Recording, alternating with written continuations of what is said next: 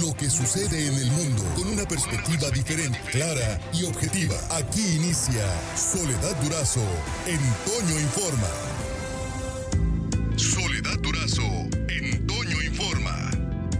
Vamos al tema de la semana, el cierre del tema de la semana. Como usted sabe, eh, esta semana hemos ido compartiendo con ustedes eh, información sobre o desde diversos ángulos que nos permita dimensionar el impacto de la educación a distancia en la que nos hemos tenido que someter por necesidad los últimos meses, ya prácticamente el último año.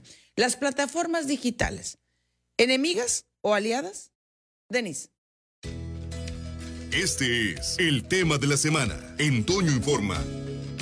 Antes de vernos forzados a encerrarnos en nuestras casas, ya existían plataformas educativas que probablemente desconocíamos o que simplemente no sabíamos utilizarlas. Diez meses después, nombres como Moodle, Google Classroom, Microsoft Teams, Civea, entre muchos otros, ya las conocemos y si somos estudiantes o maestros, ahora forman parte de nuestras vidas. Hablamos con Francisco Siqueiros, director de Siqueiros Pérez Consultores, SC, compañía pionera en desarrollar software para instituciones educativas. ¿Qué sucedió ante el aumento del uso de las plataformas? Nos vimos rebasados básicamente por el incremento eh, exponencial de los requerimientos de servicio por parte de todos nuestros clientes. Una de las principales problemáticas fueron los incrementos de ancho de banda, que significa pues que más personas iban a conectar al mismo tiempo eh, y durante más tiempo. También nos incrementó las necesidades de nuestras granjas de servidores.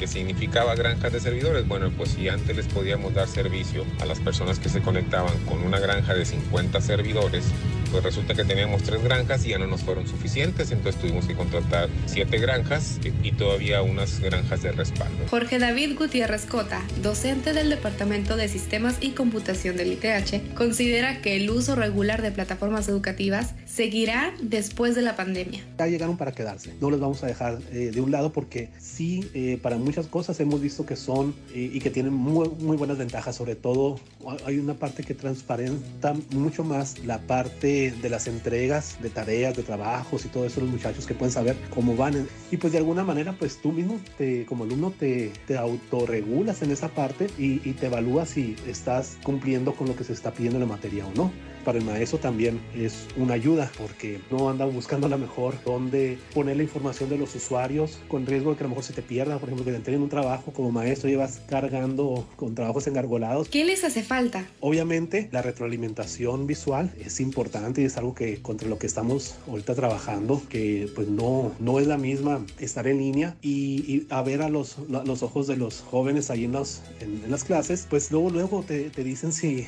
con la mirada, aunque no digan nada, eh, si están entendiendo, si andan perdidos, que hacen falta también más estudios todavía para el cómo configuras la, interacción, las clases, la dosificación, el, uso de, pues, de los diferentes elementos de la plataforma de la manera más adecuada, que sea atractiva para los alumnos, que sea funcional para el docente y que, sea, y que pueda ser más amena todavía y motivante. Para Larsa Noticias, Denise Cebreros.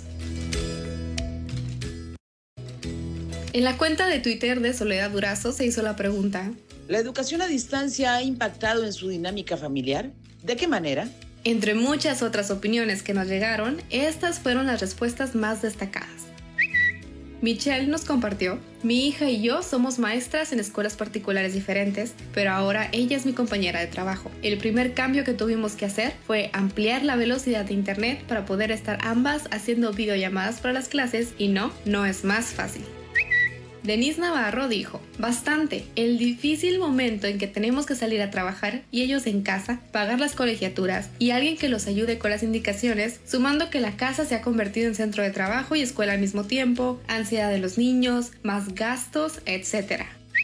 Janet Arizón comentó, mucho. Al principio me volví la maestra y me generaba mucho estrés. La psicóloga me dijo que no era sano para la relación con mi hijo, pero ahora vivo con un cierto grado de culpa por no estar dedicada a eso. Hoy más que nunca siento la triple jornada.